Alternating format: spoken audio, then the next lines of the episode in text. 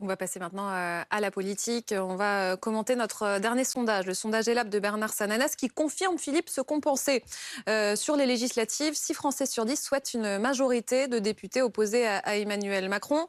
C'est ce que veulent les Français, c'est ce qu'ils disent à Bernard Sananas. Ce sera plus compliqué dans les faits. En tout cas, on voit ce désir. Oui, mais au fond, euh, comment ça fonctionne les législatives C'est-à-dire qu'il va y avoir des candidats dans, euh, les dans les circonscriptions.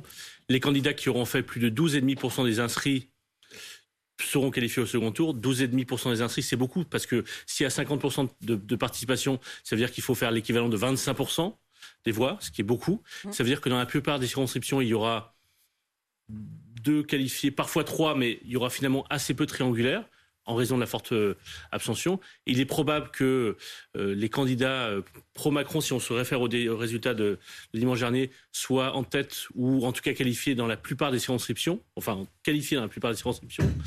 Et donc mécaniquement, mécaniquement, même avec seulement 39% des Français qui souhaitent une majorité pro-Macron, il y a une forte probabilité pour qu'il y ait une majorité pro-Macron à l'Assemblée nationale en juin. Ce serait vraiment une surprise qui est ne serait-ce qu'une majorité relative. On voit aussi que 64% des Français interrogés sont opposés à la réforme des retraites.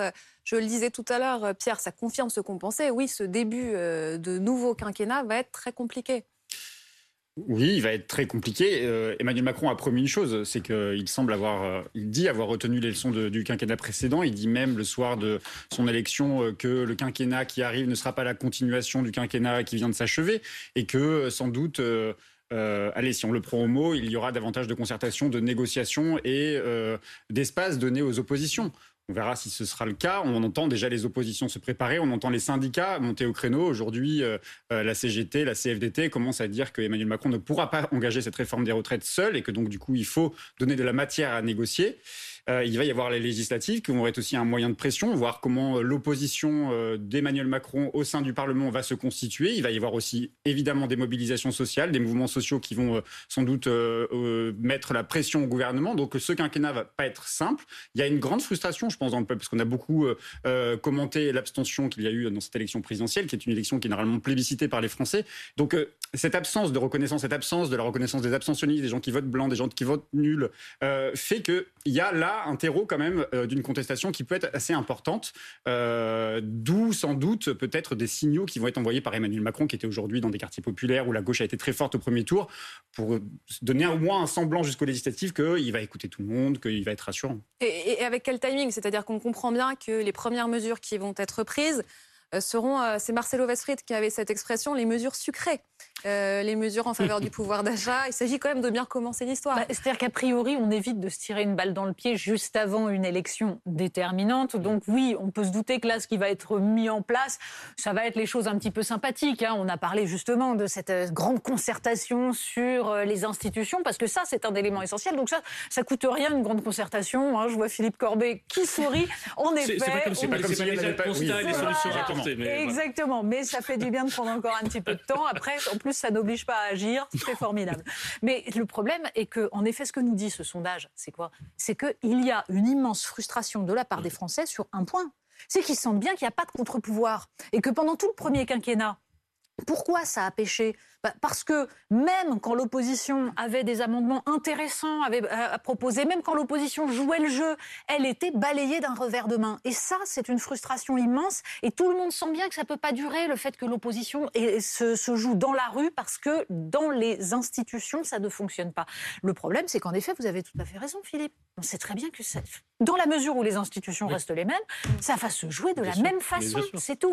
Même si les Français, et on viendra dire aux Français, vous n'êtes pas cohérents, regardez vous disiez qu'il fallait des députés d'opposition, vous avez voté pour une majorité absolue, bah vous avez eu ce que vous voulez. Bah non, non, c'est pas comme ça que ça se joue. Vous êtes d'accord, Laetitia stroche Je suis complètement d'accord. En fait, euh, il y a un vrai problème dans euh, la façon dont les institutions françaises sont conçues. Euh, dans la mesure où la présidentielle, certes, exprime un certain choix, mais euh, ne semble plus correspondre à l'aspiration d'une grande partie des Français, certainement parce qu'il y a une plus grande diversité aussi d'opinions que quand la Ve République a été euh, créée. on sortait de la guerre, il fallait de la simplicité, il fallait un chef d'État fort. Là, je pense qu'aujourd'hui, il y a une aspiration à eh bien, plus de débats, plus de prise en compte aussi de, de nouvelles forces politiques. Notre système ne le permet pas et pour plusieurs raisons. D'abord parce que, étant présidentiel, il donne trop peu d'importance au Parlement. Et ça, on le, on le voit. Ensuite, le Parlement, il y a plusieurs façons de, donner, de lui donner de l'importance. On n'a pas forcément besoin de proportionnel. La Troisième République, par exemple, c'était un scrutin majoritaire. Donc on pourrait avoir une démocratie parle, plus parlementaire avec un Comme scrutin majoritaire. Les Britanniques ont des circonscriptions. Exactement. Et c'est un Euh, formidable alors, régime parlementaire. Ça n'est pas parfait non plus parce que le Brexit a eu lieu, parce que justement la représentation ne, ne, ne- ne faisait pas passer certaines revendications. Mais je vous l'accorde, hein, le, le- le- le système parlementaire majoritaire meilleur est régime déjà, parlementaire et c'est des est déjà meilleur. Ensuite, il y a la proportionnelle.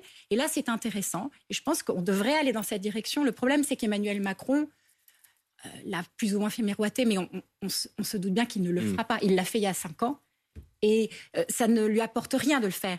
Donc euh, voilà, c'est, en tout cas, je vous rejoins complètement. Il y a une, euh, il y a une vraie difficulté à, à, disons, à faire vivre la démocratie. Et moi, ce qui me fait très peur aussi, c'est, ce sont ces propositions de concertation et de démocratie participative. La démocratie participative, type grand débat post-gilet jaune, ça n'est rien. C'est-à-dire que ce n'est pas de la démocratie directe. C'est-à-dire surtout quand on s'assied derrière sur le résultat du truc, ça marche encore moins. Alors, mais bien sûr, on ne l'a même pas pris en compte, alors que c'est l'événement, les Gilets jaunes, à mon avis, sont l'événement politique le plus important euh, du quinquennat. mais bien sûr. Et on n'en a pas du tout parlé pendant la campagne, on n'en parlera pas, on n'en parlera plus. Ça a été évacué, Ouais, nettoyé. Le, le grand débat a été une espèce d'opération d'esbrouf qui a permis de rétablir l'ordre et donc d'étouffer des revendications et de surtout ne pas en tenir compte. Derrière, il y a eu le Covid, donc c'était terminé. Mm. Je pense que c'est une erreur majeure. Je vais, faire, je, vais faire, je vais faire avocat du diable. Enfin, euh, euh, supposons par exemple, parce que c'est euh, François Bayrou a tenté il y a un peu plus d'un an de, de faire passer en fin de quinquennat le, la proportionnelle. Ça s'est pas fait. Bon. Ça fait des années que François Voilà. Bayrou essaye et qu'il se fait avoir à chaque Supposons fois. Et pourtant, il a raison. supposons il qu'il ait. Supposons qu'il ait réussi et qu'il y ait, après la réélection d'Emmanuel Macron, une chambre représentative, en gros, des, des rapports de force dans le pays, avec donc un, un gros groupe France Insoumise avec plus de 100 députés, un gros groupe euh, Rassemblement National, plus de 100 députés. Est-ce que la France, et j'inclus y comp- y compris les journalistes, est-ce que la France est prête à avoir tous les jours, enfin toutes les semaines à l'Assemblée, pour chaque discussion de texte, des vrais débats parlementaires avec des vrais rapports de force, des vrais éléments de négociation sur tel ou tel amendement. Est-ce que nous sommes prêts collectivement à accepter ça? Parce que quand il y a des tensions à l'Assemblée ou quand il y a des discussions à l'Assemblée, on dit ça bloque à l'Assemblée, il y a de, il y a de l'obstruction. Alors que c'est ça la vie parlementaire. En Allemagne, au Royaume-Uni, aux États-Unis, où les parlements sont forts, il y a un vrai travail de négociation à l'Assemblée. Ça prend du temps. Oui, ça prend du temps. Alors qu'en France, on dit, oh mon Dieu, Oui. on a passé plus de 15 jours sur une réforme qui va changer la vie de millions de Français. Bah oui, on change, on passe plus de 15 jours pour une réforme qui va changer euh, la retraite pour des millions de Français. Vous avez tout à fait raison, Philippe. La démocratie, c'est une culture. Exactement. Et c'est aussi bien une culture du, de- du compromis, de la discussion, qu'une culture de l'implication des citoyens. Or, on les a habitués à venir voter une fois tous les cinq Exactement. ans pour le roi qui va guérir les écrouelles, et puis derrière, on leur demande plus leur avis. Donc, il y a tout un processus à remettre en place, mais de Ouais. fait, euh, le monde médiatico-politique n'est absolument pas habitué à ça. Et d'ailleurs, dans l'entre-deux tours, je sais pas si vous, enfin, à plusieurs moments, Marine Le Pen a été interrogée sur des votes de certains de ses parlementaires au, à l'Assemblée nationale et au Parlement, européen. européen. Ils auront voté ceci ou pas cela. Mhm. Et elle avait trouvé, elle a, ré- elle a réagi de façon un peu abrupte, mais au fond, c'est ça. Dans les régimes parlementaires, on va dire à tel parti ou à tel parlementaire, vous avez voté ceci ou pas cela. Entre guillemets, on leur demande des comptes sur leur vote parce sûr. que chaque vote a un sens. important. Alors qu'en France, on a perdu cette culture-là. On va maintenant s'intéresser au prochain euh, Premier ministre ou la prochaine, enfin on n'en sait rien de toute façon, et puis euh, parler d'un ancien Premier ministre. Vous allez comprendre, ne vous inquiétez pas. Écoutons Emmanuel Macron tout à l'heure à Sergi. D'abord, c'est pas la couleur politique. Moi qui crois au dépassement, la couleur politique ne dit pas tout. Jean Castex venait de la droite. Il a mené une des politiques les plus sociales des dernières décennies. Parce que c'est aussi un homme de cœur et il a la fibre sociale. Je mènerai quelqu'un qui a- est attaché à la question sociale et à la question environnementale et à la question productive. Voilà. Quand même, il y tient, euh, Pierre, il le répète, un Premier ministre attaché à la question sociale, environnementale et, et productive. C'est comme ça qu'il euh, parle à la gauche aujourd'hui. Oui, après la question productive, elle, elle fait débat à gauche. Euh, Est-ce Oui. qu'il faut produire plus? Euh, Je ne suis pas sûr que l'ensemble de la gauche partage cette idée. Donc euh, je- déjà, je pense qu'il y a un profil. Il y a euh, une qui certaine gauche, exclu- il y a- peut-être. Oui, il y, a, non, il y a une gauche qui réfléchit justement euh, au nouveau mode de production, ouais. à la question de la décroissance, même sans parler de décroissance, de, des modes de production qui doivent être ralentis. On ne peut pas vivre dans un monde qui croît de plus en plus alors qu'on est censé faire baisser le, le CO2 dans le monde. Donc euh, là, il dresse un portrait. Bon, évidemment, moi je pense que le plus probable, c'est que ce soit l'improbable qui nous annonce, Emmanuel Macron, parce que il a envie de surprendre, il Ah, a envie vous de- alliez nous donner un nom. Ah non, j'ai pas, j'ai pas, j'ai pas de nom. J'ai fait, j'ai fait, euh, j'ai, fait euh, quelques. Parce que vous aimez J'ai, tenté quelques Ouais. hypothèses. Non mais Ah, vous que- avez, non, vous avez non, on va- on peut le dire, vous avez une hypothèse qui est intéressante, mais atypique. Oui, Celle de Bertrand Delanoë. oui, j'ai pensé à Bertrand Delanoë parce que euh, pour les gens qui ne le savent pas, Bertrand Delanoë, ancien maire de Paris, Il y a de gauche socialiste. côté qui est en train de s'évanouir. Non mais l'environnement, il faut, ça- il faut que les gens le sachent. L'environnement d'Emmanuel Macron est fait de collaborateurs, Oui. ex-collaborateurs de Bertrand Delanoë lorsqu'il était maire de Oui, Paris. Donc il y a plein de bébés Oui. Delanoë chez les députés, euh, à l'Élysée, dans les conseillers, dans les ministères, dans des, mini- des ministres d'ailleurs, ou des grands patrons d'entreprise. Aujourd'hui, ce sont des petits Delanoë euh, qu'il a formés et qui sont aujourd'hui tous dans la Macronie. Je ne dis pas que c'est ça qui fait que demain Bertrand Delanoë peut se retrouver Premier ministre, mais il a un profil socialiste, Macron compatible, d'accord avec la loi, euh, la réforme, la réforme. Euh, comment dire, la réforme de, des retraites. Et puis, c'est un élu qui tient des majorités de main de maître. hein. Il a fait la démonstration à Paris qu'il savait, avec autorité, euh, gérer une municipalité avec des, compét- avec des sensibilités différentes. Et il ne sera pas candidat en Et, 2027. et c'est le meilleur atout sans doute, c'est qu'il ne sera pas candidat euh, à la, à la succession de- de- d'Emmanuel Macron. Donc évidemment, tout ça, ce n'est qu'une hypothèse. Il y a- ce que je crois fondamentalement, c'est qu'Emmanuel Macron va vouloir surprendre. Et donc peut-être ira-t-il chercher un, un maire local d'une petite bourgade ou même d'une moyenne ville qui sera socialiste parce qu'il faudra faire le pendant du quinquennat précédent. Peut-être ira-t-il chercher un écologiste euh, Macron compatible. On sait combien les écologistes par le passé ont fait la démonstration qu'ils étaient capables de passer du, par- du- du parti d'Europe Écologie Les Verts à Emmanuel Macron. Donc euh, on peut imaginer tout ça. Euh, reste quand même qu'on a quand même tous en tête que Emmanuel Macron avait voulu donner un grand coup d'accélérateur sur la question écolo dès le début de son quinquennat précédent, avec la nomination de Nicolas Hulot. Et on a bien vu euh, que euh, la politique d'Emmanuel Macron, n'était- enfin en tout cas l'écologie d'une manière générale, quand on est écolo, c'est ce qu'elle nous a raconté, euh, je vais y arriver, Nicolas Hulot, euh, nous a expliqué que la politique d'Emmanuel Macron n'était pas compatible avec les, les enjeux Vous dites que écologiques. vous connaissez la rengaine et qu'il y a cinq ans, c'était exactement la Oui. même pour le résultat que vous venez de décrire. On peut vraiment penser cela aujourd'hui ou, ou Emmanuel Ma- Macron de 2022 est différent? Non, alors il faut lui reconnaître quand même qu'il a un très grand sens politique, c'est un très bon tacticien. Donc il se débrouille tout le temps, c'est une sorte de caméléon et je pense que là, il, comprend qu'il doit aller sur sa gauche. Moi, mon hypothèse, ce serait plutôt qu'il aille chercher quelqu'un qui représente l'écologie. Alors, qu'elle soit une écologie de gauche, de centre ou de, droite, je pense que lui, ça le gêne pas trop en fait d'aller chercher euh, cette personne où il peut la trouver. Il a quand même compris que c'était un grand sujet. Alors après, il y a le précédent Nicolas Hulot qui n'a pas fonctionné. Donc, euh, est-ce que c'est une erreur? Bon, Moi, je- je- j'ai Il n'y a pas que l'impression Nicolas aussi. Hulot, pardon, je me précise, il y a quand même, il y a quand même euh, Barbara Pompili Bah, qui, Il est toujours. qui est toujours, oui. mais qui, est- qui a un Mais- gros ministère et qui était une ancienne d'Europe C'est Écologie Les. Verts. Et on peut pas dire que le bilan, ou en tout cas les couleuvres ont été avalées euh, de la part de, de- de- de Barbara Pompili. Euh, ce que, ce que j'essaie de dire, c'est qu'il il va essayer peut-être de surprendre en prenant quelqu'un qui n'est pas trop connu. D'ailleurs, comme ça, ça lui fait pas trop d'ombre, parce que ça, c'est aussi un enjeu pour lui. Euh, et et peut-être qu'il ira. En plus, si c'est elle, c'est une femme. Et dit, enfin, on entend qu'il voudrait peut-être avoir une femme. Mais plus généralement, Oui. euh, moi, je- ce que j'espère, c'est qu'il il, il nomme un Premier ministre et des ministres qui ont vraiment une stature. Et c'est ça qui nous manque. Je dirais que ça nous manque depuis, euh, depuis De Gaulle. Alors pourtant, je suis pas du tout gaulliste, mais quand même, il faut se rappeler qu'à l'époque de De Gaulle, il y avait de grands ministres qui étaient indépendants, qui ne dépendaient pas euh, du bon vouloir du, du président, qui, avaient, qui, qui étaient aussi des intellectuels. Enfin, on a quand même... Pompidou n'était pas un élu, il, il- il a été nommé en 1962 sur le bon vouloir du président du, Oui, du je de pensais Gaulle. au, au- Non, mais je pensais aux ministres experts aussi qui entouraient De Gaulle. On oublie qu'à l'époque, il y avait beaucoup d'experts aussi autour de lui. Donc euh, des anciens, anciens diplomates, spécialisés dans l'industrie. Enfin, Mm. et on a complètement oublié cette période. Aujourd'hui, on s'est tellement tous présidentialisés que, euh, en fait, on, finalement, on se fiche un petit peu. On ne connaît pas forcément même les gens qui tiennent les, les- les- les portefeuilles.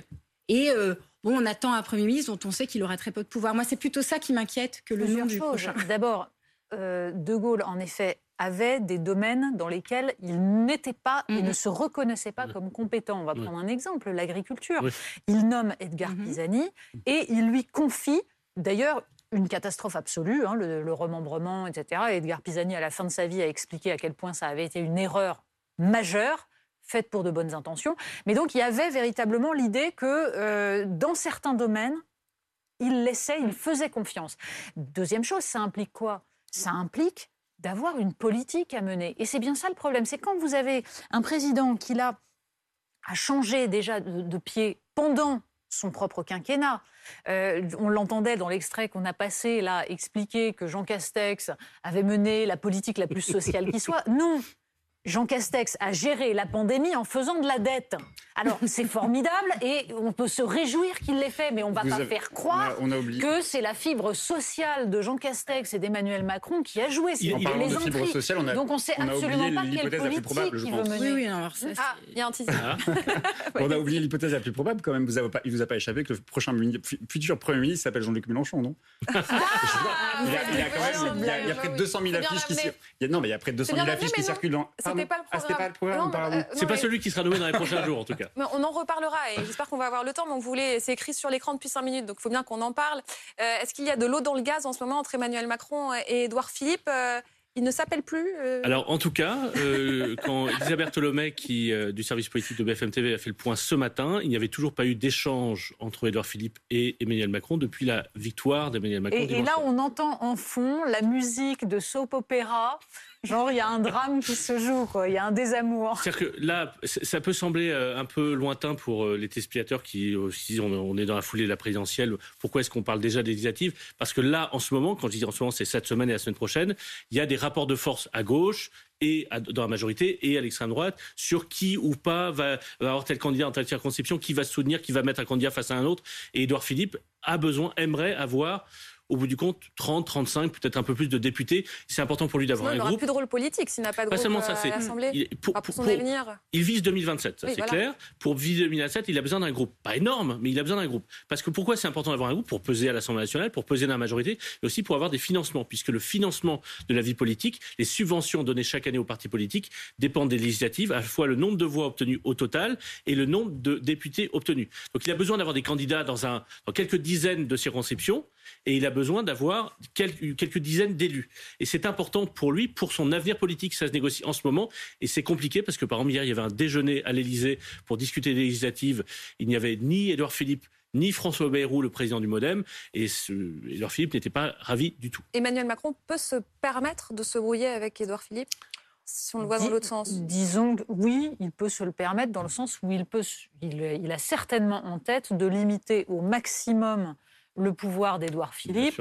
Et euh, pour l'instant, ce qui se dessine, c'est quand même qu'il peut réussir avec les autres groupes qu'il va avoir à limiter l'influence. C'est le but d'avoir différentes, euh, différentes tendances. hein. C'est de noyer Édouard Philippe dans le modem qui existe déjà, qui a des sortants et qui va exiger évidemment que ces sortants soient reconduits, d'avoir les sarkozystes qu'on va accueillir avec euh, vraiment tous les, tous les honneurs, d'avoir quelques députés, pourquoi pas chevènementistes. C'est tout ça qui va se composer. Et au milieu, la part d'Édouard Philippe se réduit comme peau de chagrin et Emmanuel Macron ne pleurera certainement pas. Revenons-en à nos moutons. Je vous oublie pas, Pierre, votre mouton Mélenchon. on en Ah, c'était pas euh, la même tout chose. Non, on était sur les hypothèses du futur Premier ministre. euh, Il y avait cette le. réunion importante entre le PS et la France Insoumise qui essaye l'union de la gauche. On en est où aujourd'hui? On en est que les discussions avancent, euh, et c'est moins d'ailleurs sur des questions de répartition de circonscription que sur des questions véritablement de contenu. C'est-à-dire que le projet de Jean-Luc Mélenchon, c'est d'essayer d'emmener tout le monde euh, autour de son union populaire sur un projet clair et cohérent. Si demain il devait amener à prendre des responsabilités, ça fait sourire euh, Philippe, je note. Oui, non. Euh, S'il devait Non, amener à prendre des dire pourquoi. Le projet de responsabilités au Jean-Luc Mélenchon, gouvernement. c'est Non, le mais c'est important. C'est important, c'est important. Euh, non, je pense que je pense que tout le monde a compris que la tentation hégémonique était celle de Jean-Luc Mélenchon ne serait pas euh, ne serait pas cette décision. Ça, ça ne serait pas ça qui se jouerait là. Je pense que la leçon a été retenue de 2017 et que donc aujourd'hui il se joue autre chose. En revanche, ce qui se joue C'est Julien Bayou hein, qui parle de volonté hégémonique de Jean-Luc oui, Mélenchon. mais c'est normal parce que normal parce que là il y a des négociations, des négociations sur le fond. J'ai le sentiment étonnamment que ça a plutôt bien avancé avec le Parti socialiste. J'ai le sentiment que c'est un peu plus bordélique du côté de- d'Europe Écologie Les Verts, où il y a euh, euh, trois ou quatre intervenants et les quatre intervenants n'ont pas forcément les mêmes envies, les mêmes envies euh, d'aboutir ou, ou avec l'accord Si avec la si France passe insoumise. bien avec les socialistes, c'est que les socialistes qui négocient avec la France insoumise veulent absolument un accord avec la France insoumise, sont prêts à tout accepter, y compris le reniement de l'héritage Hollande, oui, que de la demande, loi- et de la loi surtout, la France oui. C'est insoumise. c'est une certaine idée du programme commun. Oui, y il y a, y un côté, je sais pas s'ils vont à Canossa, mais en tout cas, on leur demande de, de renier d'une certaine manière tout un héritage, tout un pan euh, de l'héritage social-démocrate. Oui, mais avec Alors, un. je finis Laetitia, juste- on va pardon, écouter ouais. Laetitia. Sur, sur l'hégémonie de Jean-Luc Mélenchon, moi, je, trouve que c'est quelqu'un qui est très paradoxal. C'est un, parado- un paradoxe vivant. C'est quelqu'un qui prône le pouvoir au populaire et qui, en fait, est quand même assez autoritaire. Il a une vision aussi de. Enfin, quand même, il y a, il y a tout un déjà, il y a une sorte de, de, culte de Mélenchon au sein de la France insoumise. C'est pas forcément le même. Les gens qui votent Emmanuel Macron, par exemple, n'ont pas forcément ce rapport. Hein. Ah bon? Non. non. non, non, non, C'est quand même un parti de fan club aussi en marche. Non, non, mais c'est ça. Les deux. C'est les deux. Rappelez-vous quand même ce qu'a pu dire Jean-Luc Mélenchon. Euh, la République, c'est moi. Enfin, pardon, mais alors ça, c'est c'est pas très démocrate. Et voilà, moi, je, trouve que c'est très paradoxal d'avoir un leader qui se prétend euh, euh, vraiment proche du peuple, représentant du peuple, ou, qui veut lui donner du pouvoir, et qui en même temps est hyper vertical. La verticalité. seul sur l'affiche, par exemple. Jupiter, Mélenchon, il est aussi dans cette tradition-là. Mais, parce qu'il a compris la Ve République. La Ve République incite à ce genre de, personnalité. C'est aussi pour ça que je la critique. Enfin, c'est ce que je fais notamment dans mon et livre. La, mais et la modernité médiatique qui impose une incarnation. Les deux. Oui. Il est la locomotive. Là, forcé de constater. De toute façon, c'est vrai pour les trois fameux blocs qui ont émergé dans le cadre de cette campagne présidentielle. Euh, les trois sont faiseurs de roi. Hein. Jean-Luc Mélenchon pour la gauche, Emmanuel Macron pour la droite et Marine Le Pen pour l'extrême droite. Et c'est tout l'échec d'ailleurs d'Éric Zemmour, c'est de ne pas avoir réussi à déboulonner la, statue de Marine Le Pen à l'extrême droite. Merci beaucoup d'être venu nous voir. Dans un instant, nous allons en Ukraine. Dernière dépêche AFP qui nous parvient. Le ministre ukrainien de la Défense dit que l'Ukraine s'attend à des semaines extrêmement difficiles. Vladimir Poutine s'est exprimé tout à l'heure. On va l'entendre. À tout de suite.